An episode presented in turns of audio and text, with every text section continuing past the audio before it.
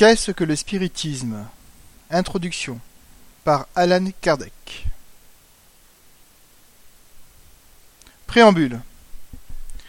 Les personnes qui n'ont du spiritisme qu'une connaissance superficielle sont naturellement portées à faire certaines questions dont une étude complète leur donnerait sans doute la solution. Mais le temps et souvent la volonté leur manquent pour se livrer à des observations suivies. On voudrait, avant d'entreprendre cette tâche, savoir au moins ce dont il s'agit, et si cela vaut la peine de s'en occuper.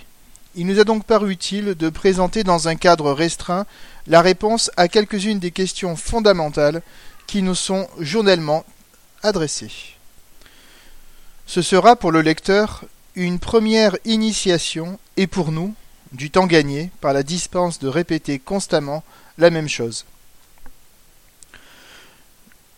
Le premier chapitre contient, sous forme d'entretien, la réponse aux objections les plus ordinaires de la part de ceux qui ignorent les premiers fondements de la doctrine, ainsi que la réfutation des principaux arguments de ses contradicteurs. Cette forme nous a paru la plus convenable, parce qu'elle n'a pas l'aridité de la forme dogmatique. Le second chapitre est consacré à l'exposé sommaire des parties de la science pratique et expérimentale sur lesquelles, à défaut d'une instruction complète, l'observateur novice doit porter son attention pour juger en connaissance de cause. C'est en quelque sorte le résumé du livre des médiums. Les objections naissent le plus souvent des idées fausses, que l'on se fait a priori sur ce que l'on ne connaît pas. Rectifier ces idées, c'est aller au-devant des objections. Tel est le but de ce petit écrit. Le troisième chapitre peut être considéré comme le résumé du livre des esprits. C'est la solution pour la doctrine spirit d'un certain nombre de problèmes du plus haut intérêt, de l'ordre psychologique, moral et philosophique, que l'on se pose journellement et dont aucune philosophie n'a encore donné de solution satisfaisante. Qu'on essaie de les résoudre par toute autre théorie, et sans la clé qu'en fournit le spiritisme, et l'on verra quelles sont les réponses les plus logiques, et qui satisfont le mieux la raison. Cet aperçu est non seulement utile pour les novices, qui pourront y puiser un peu de temps et à peu de frais les notions les plus essentielles, mais il ne l'est pas moins pour les adeptes auxquels il fournit les moyens de répondre aux premières objections qu'on ne manque pas de leur faire, et en outre, parce qu'ils y trouveront réunis dans un cadre restreint et sous un même coup d'œil les principes qu'ils ne doivent jamais perdre de vue. Pour répondre dès à présent, et sommairement à la question formulée dans le titre de cet opuscule, nous dirons que le spiritisme est à la fois une science d'observation et une doctrine philosophique. Comme science pratique, il consiste dans les relations que l'on peut établir avec les esprits. Comme philosophie, il comprend toutes les conséquences morales qui découlent de ces relations. On peut le définir ainsi. Le spiritisme est une science qui traite de la nature de l'origine et de la destinée des esprits et de leur rapport avec le monde corporel. Chapitre 1er Petite conférence spirit. Premier entretien, le critique. Le visiteur. Je vous dirai, monsieur, que ma raison se refuse à admettre la réalité des phénomènes étranges attribués aux esprits qui, j'en suis persuadé, n'existent que dans l'imagination. Pourtant, devant l'évidence, il faudrait bien s'incliner, et c'est ce que je ferais si je pouvais avoir des preuves incontestables.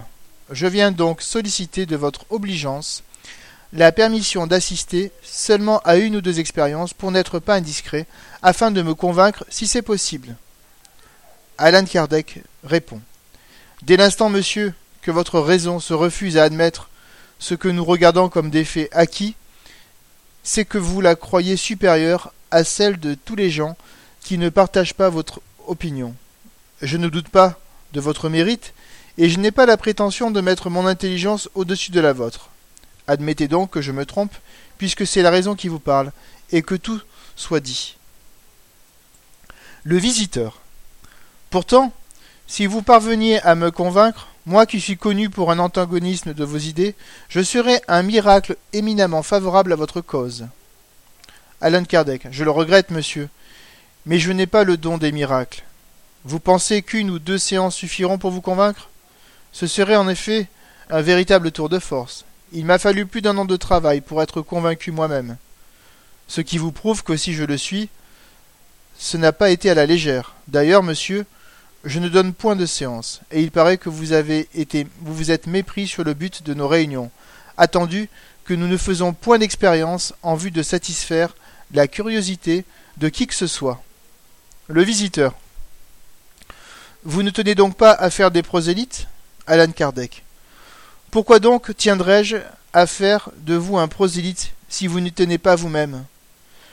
Je ne force aucune conviction. Quand je rencontre des personnes sincèrement désireuses de s'instruire, et qui me font l'honneur de me demander des éclaircissements, je me fais un plaisir et un devoir de leur répondre dans la limite de mes connaissances. Mais quant aux antagonistes qui, comme vous, ont des convictions arrêtées, je ne fais pas une démarche pour les en détourner attendu que je trouve assez de personnes bien disposées, sans perdre mon temps avec celles qui ne le sont pas. La conviction viendra tôt ou tard par la force des choses, et les plus incrédules seront entraînés par le torrent. Quelques partisans de plus ou de moins ne font rien pour le moment dans la balance. C'est pourquoi vous ne me verrez jamais m'échauffer la bile pour amener à nos idées ceux qui ont aussi d'autres bonnes raisons pour s'en éloigner. Le visiteur. Il y aurait cependant à me convaincre plus d'intérêt que vous ne le croyez. Voulez-vous me permettre de m'expliquer avec franchise et me promettre de ne pas vous offenser de mes paroles? Ce sont mes idées sur la chose et non sur la personne à laquelle je m'adresse. Je puis respecter la personne sans partager son opinion. Alan Kardec. Le spiritisme m'a appris à faire bon marché des mesquines subtilités d'amour-propre et à ne pas m'offenser pour des mots. Si vos paroles sortent des bornes de l'urbanité et des convenances, j'en conclurai que vous êtes un homme mal élevé. Voilà tout. Quant à moi, j'aime mieux laisser aux autres les torts que de les partager. Voyez, par cela seul, que le spiritisme sert à quelque chose. Je vous l'ai dit, monsieur, je, ne tiens nullement à vous faire partager mon opinion. Je respecte la vôtre si elle est sincère, comme je désire qu'on respecte la mienne. Puisque vous traitez le spiritisme de rêve creux, vous vous êtes dit en venant chez moi Je vais voir un fou. Avouez-le franchement, je ne m'en formaliserai pas. Tous les spirites sont des fous, c'est chose convenue. Eh bien, monsieur, puisque vous regardez cela comme une maladie mentale, je me ferai un scrupule de vous la communiquer, et je m'étonne qu'avec une telle pensée, vous demandiez à acquérir une conviction qui vous rangerait parmi les fous. Si vous êtes persuadé d'avance de ne pouvoir être convaincu, votre démarche est inutile, car elle n'a pour but que la curiosité. Abrégeons donc, je vous prie, car je n'ai pas de temps à perdre en conversation sans objet. Le visiteur. On peut se tromper, se faire illusion, sans être fou pour cela. Alan Kardec. Tranchez le mot, dites comme tant d'autres, que c'est une tocade qui n'aura qu'un temps, mais vous conviendrez qu'une tocade qui, en quelques années, a gagné des millions de partisans dans tous les pays, qui compte des savants de tout ordre, qui se propage de préférence dans les classes éclairées, est une singulière manie qui mérite quelque examen. Le visiteur. J'ai mes idées sur, ce sujet, il est vrai, mais elles ne sont pas tellement absolues que je ne consente à les sacrifier à l'évidence. Je vous disais donc, monsieur, que vous avez un certain intérêt à me convaincre. Je vous avouerai que je dois publier un livre où je me propose de démontrer ex professo ce que je regarde comme une erreur. Et comme ce livre doit avoir une grande portée et battre en brèche les esprits, si j'arrivais à être convaincu, je ne le publierai pas. Alan Kardec. Je serai désolé, monsieur, de vous priver du bénéfice d'un livre qui doit avoir une grande portée. Je n'ai du reste aucun intérêt à vous empêcher de le faire. Je lui souhaite, au contraire, une très grande vogue, attendu que cela nous tiendra lieu de prospectus et d'annonces. Quand une chose est attaquée, cela éveille l'attention. Il y a beaucoup de gens qui veulent voir le pour et le contre. Et la critique la fait connaître de ceux-mêmes qui n'y songeaient pas. C'est ainsi qu'on fait souvent de la réclame sans le vouloir, au profit de ceux auxquels on veut nuire. La question des esprits est d'ailleurs si palpitante d'intérêt elle pique la curiosité à un tel point qu'il suffit de la signaler à l'attention pour donner l'envie de l'approfondir. Le visiteur. Alors, selon vous, la critique ne sert à rien. L'opinion publique ne compte pour rien. Alan Kardec. Je ne regarde pas la critique comme l'expression de l'opinion publique, mais comme une opinion individuelle qui peut se tromper. Lisez l'histoire et voyez combien de chefs-d'œuvre ont été critiqués à leur apparition, ce qui ne les a pas empêchés de rester des chefs-d'œuvre. Quand une chose est mauvaise, tous les éloges possibles ne la rendront pas bonne. Si le spiritisme est une erreur, il tombera de lui-même. Si c'est une vérité, toutes les diatribes n'en feront pas un mensonge. Votre livre sera une appréciation personnelle, à votre point de vue. La véritable opinion publique jugera si vous avez vu juste.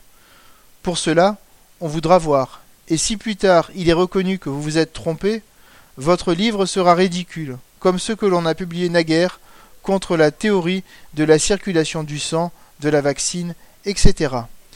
Mais j'oublie que vous devez traiter la question ex professo, ce qui veut dire que vous l'avez étudiée sous toutes ses faces que vous avez vu tout ce qu'on peut voir, lu tout ce qui a été écrit, étudié toute la matière, analysé et comparé les diverses opinions. Que vous vous y êtes trouvé dans les meilleures conditions pour observer par vous-même, que vous y avez consacré vos veilles pendant des années, en un mot, que vous n'avez rien négligé pour en arriver à la constatation de la vérité. Je dois croire qu'il en est ainsi si vous êtes un homme sérieux, car celui qui a fait tout cela a seul le droit de dire qu'il parle en connaissance de cause. Que penseriez-vous d'un homme qui s'érigerait en censeur d'une œuvre littéraire sans connaître la littérature, d'un tableau sans avoir étudié la peinture? Il est de logique élémentaire que le critique doit connaître, non pas superficiellement, mais à fond, ce dont il parle. Sans cela, son opinion est sans valeur. Pour combattre un calcul, il faut opposer un autre calcul. Mais pour cela, il faut savoir calculer. Le critique ne doit pas se borner à dire que telle chose est bonne ou mauvaise. Il faut qu'il justifie son opinion par une démonstration claire et catégorique, basée sur les principes mêmes de l'art ou de la science. Comment peut-il le faire s'il ignore ces principes? Pourriez-vous apprécier les qualités ou les défauts d'une machine si vous ne connaissez pas la mécanique? Non. Eh bien, votre jugement sur le spiritisme, que vous ne connaissez pas, n'aura pas plus de valeur que celui que vous porteriez sur cette machine. Vous seriez à chaque instant pris en flagrant délit d'ignorance, car ceux qui l'auront étudié verront tout de suite que vous êtes hors de question. D'où l'on conclura que vous n'êtes pas un homme sérieux, ou que vous n'êtes pas de bonne foi. Dans l'un et dans l'autre cas, vous vous exposeriez à recevoir des démentis peu flatteurs pour votre amour-propre. Le visiteur. C'est précisément pour éviter cet écueil que je suis venu vous prier de me permettre d'assister à quelques expériences. Alan Kardec. Et vous pensez que cela vous suffira pour parler du spiritisme ex professo. Mais comment pourriez-vous comprendre ces expériences? À plus forte raison les juger si vous n'avez pas étudié les principes qui leur servent de base. Comment pourriez-vous apprécier le résultat, satisfaisant ou non, d'essais métallurgiques par exemple, si vous ne connaissez pas à fond la métallurgie?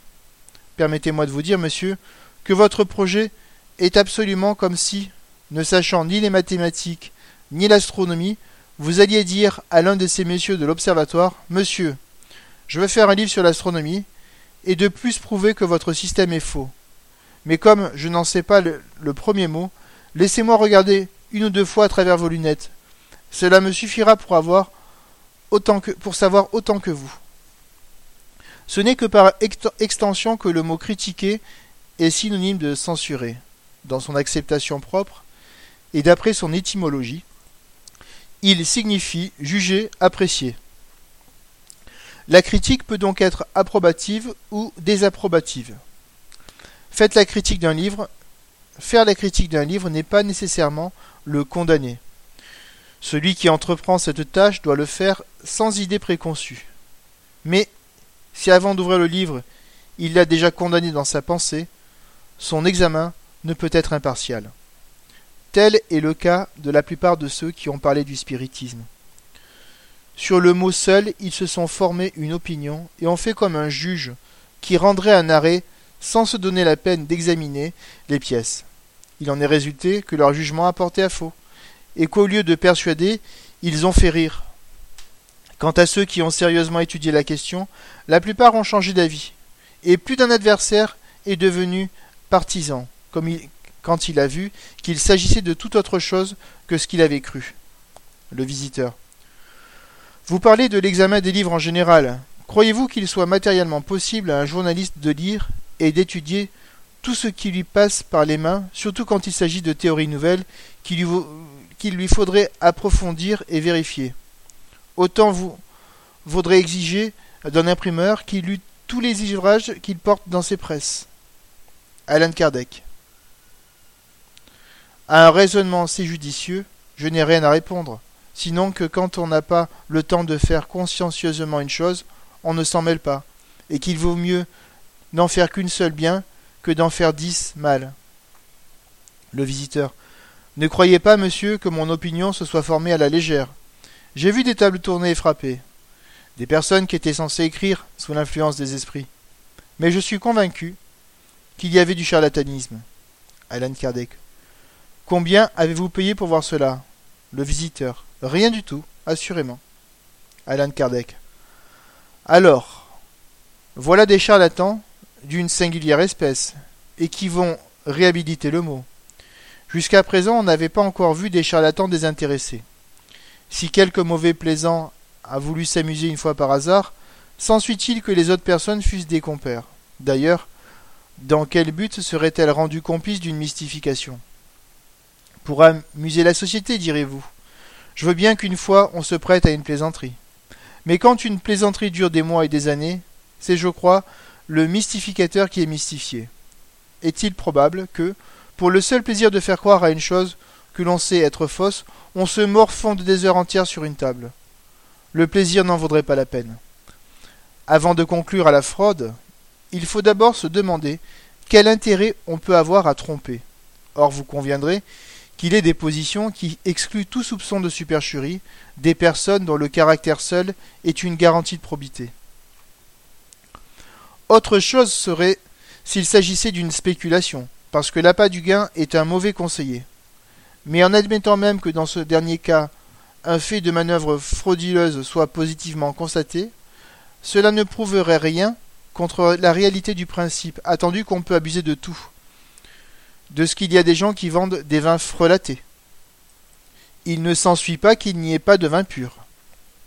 Le spiritisme n'est pas plus responsable de ceux qui abusent de ce nom et l'exploitent que la science médicale ne l'est des charlatans qui débitent leur drogue, ni la religion des prêtres qui abusent de leur ministère. Le spiritisme, par sa nouveauté et par sa nature même, devait prêter à des abus, mais il a donné les moyens de les reconnaître, en définissant clairement son véritable caractère et en déclinant toute solidarité avec ceux qui l'exploiteraient ou le détourneraient de son but exclusivement moral pour en faire un métier, un instrument de divination ou de recherche futile. Dès lors que le spiritisme trace lui-même les limites dans lesquelles il se renferme, précise ce qu'il dit et ce qu'il ne dit pas, ce qu'il peut et ne peut pas, ce qui est ou n'est pas dans ses attributions, ce qu'il accepte ou ce qu'il répudie, le tort est à ceux qui, ne se donnant pas la peine de l'étudier, le jugent sur des apparences, qui, parce qu'ils rencontrent des saltimbanques s'affublant du nom de spirit pour attirer les passants, diront gravement Voilà ce qu'est le spiritisme. Sur qui en définitive retombe le ridicule? Ce n'est pas sur le saltimbanque qui fait son métier, ni sur le spiritisme dont la doctrine écrit dément de pareilles assertions, mais bien sur les critiques convaincus de parler de ce qu'ils ne savent pas, ou d'altérer sciemment la vérité. Ceux qui attribuent au spiritisme ce qui est contre son essence même, le font ou par ignorance ou avec intention. Dans le premier cas, c'est de la légèreté. Dans le second, c'est de la mauvaise foi. Dans ce dernier cas, il ressemble à certains historiens qui altèrent les faits historiques dans l'intérêt d'un parti ou d'une opinion. Un parti se discrédite toujours par l'emploi de pareils moyens et manque son but. Remarquez bien, monsieur, que je ne prétends pas que la critique, doive nécessairement approuver nos idées, même, même après les avoir étudiées. Nous ne blâmons nullement ceux qui ne pensent pas comme nous. Ce qui est évident pour nous peut ne pas l'être pour tout le monde. Chacun juge les choses à son point de vue. Et du fait le plus positif, tout le monde ne tire pas les mêmes conséquences. Si un peintre, par exemple, met dans son tableau un cheval blanc, quelqu'un pourra très bien dire que ce cheval fait mauvais effet, et qu'un noir eût mieux convenu. Mais son tort sera de dire que le cheval est blanc, s'il est noir. C'est ce que font la plupart de nos adversaires. En résumé, monsieur, chacun est parfaitement libre d'approuver ou de critiquer les principes du spiritisme, d'en déduire telle conséquence, bonne ou mauvaise, qu'il lui plaira. Mais la conscience fait un devoir à tout critique sérieux de ne pas dire le contraire de ce qui est. Or, pour cela, la première condition est de ne parler que de ce qu'on sait. Le visiteur. Revenons, je vous prie, aux tables mouvantes et parlantes. Ne se pourrait-il pas qu'elles fussent préparées? Alan Kardec. C'est toujours la question de bonne foi à laquelle j'ai répondu. Lorsque la supercherie sera prouvée, je vous l'abandonne. Si vous signalez des faits avérés de fraude, de charlatanisme, d'exploitation ou d'abus de confiance, je les livre à vos fustigations, vous déclarant d'avance que je n'en prendrai pas la défense, parce que le spiritisme sérieux est le premier à les répudier, et que signaler les abus, c'est aider à les prévenir et lui rendre service. Mais généraliser ces accusations, déverser sur une masse de gens honorables la réprobation qui mérite quelques individus isolés, c'est un abus d'un autre genre, car c'est de la calomnie. En admettant, comme vous le dites, que les tables fussent préparées, il faudrait un mécanisme bien ingénieux pour faire exécuter des mouvements et des bruits si variés. Comment se fait-il qu'on ne connaisse pas encore le nom de l'habile fabricant qui les confectionne? Il devrait cependant avoir une bien grande célébrité, puisque ces appareils sont répandus dans les cinq parties du monde.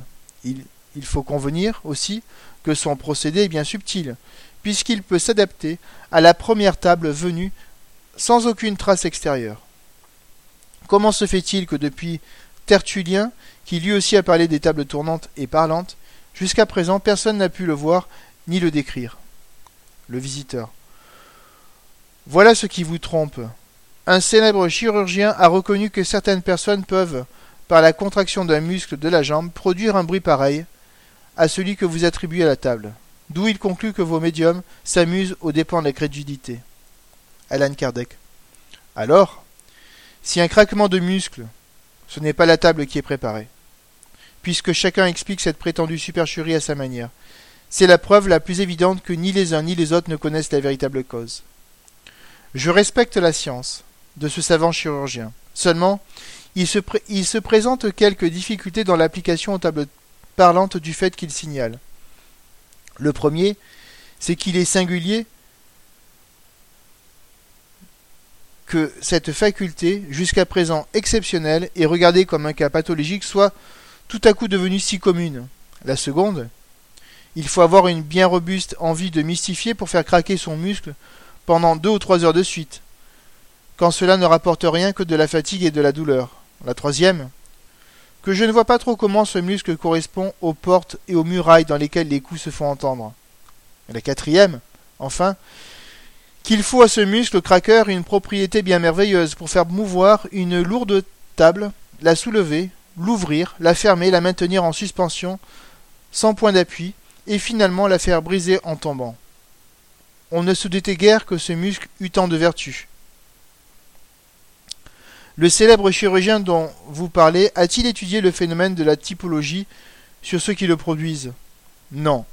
Il a constaté un effet physiologique anormal chez quelques individus qui ne se sont jamais occupés de tables tournantes, ayant une certaine analogie avec ceux qui se sont produits dans les tables, et sans plus amples examens, il conclut, de toute l'autorité de sa science, que tous ceux qui font parler les tables tournantes doivent avoir la propriété de faire craquer leurs muscles courts péronniers, et ne sont que des faiseurs de dupes, qu'ils soient princes ou artisans, qu'ils se fassent-ils vérifier si à l'aide de ce craquement musculaire on pouvait produire tous les effets typologiques.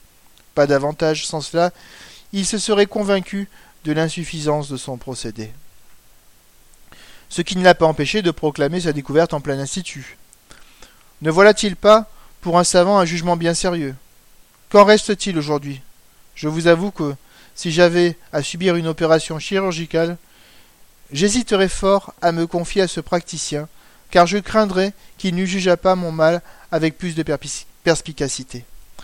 Puisque ce jugement est une des autorités sur lesquelles vous semblez devoir vous appuyer pour battre en brèche le spiritisme, cela me rassure complètement sur la force des autres arguments que vous ferez valoir si vous ne les puisez pas à des sources plus authentiques. Le visiteur. Vous voyez pourtant que la mode des tables tournantes est passée. Pendant un temps, c'était une fureur. Aujourd'hui, on ne s'en occupe plus. Pourquoi cela? Si c'est une chose si sérieuse. Alan Kardec. Parce que des tables tournantes est sorti une chose plus sérieuse encore. Il en est sorti toute une science, toute une doctrine philosophique, bien autrement intéressante pour les hommes qui y réfléchissent. Quand ceux-ci n'ont plus rien à apprendre en voyant tourner une table, ils ne s'en sont plus occupés. Pour les gens futiles qui n'approfondissent rien, c'est un passe-temps, un jouet, qu'ils ont laissé quand ils en ont eu assez. Ces personnes ne comptent pour rien en science. La période de curiosité a eu son temps. Celle de l'observation lui a succédé. Le spiritisme est alors entré dans le domaine des gens sérieux, qui ne s'en amusent pas, mais qui s'en instruisent. Aussi, les personnes qui en font une chose grave ne se prêtent à aucune expérience de curiosité, et encore moins pour ceux qui y viendraient avec des pensées hostiles. Comme elles ne s'amusent pas elles-mêmes, elles ne cherchent pas à amuser les autres. Et je suis de ce nombre, le visiteur. Il n'y a pourtant que l'expérience qui puisse convaincre, du temps en commençant n'avoir qu'un but de curiosité. Si vous n'opérez qu'en présence de gens convaincus, permettez-moi de vous dire que vous prêchez des convertis. Alain Kardec. Autre chose est d'être convaincu ou d'être disposé à se convaincre. C'est à ces derniers que je m'adresse, et non à ceux qui croient humilier leur raison en venant écouter ce qu'ils appellent des rêveries. De cela, je ne me préoccupe pas le moins du monde.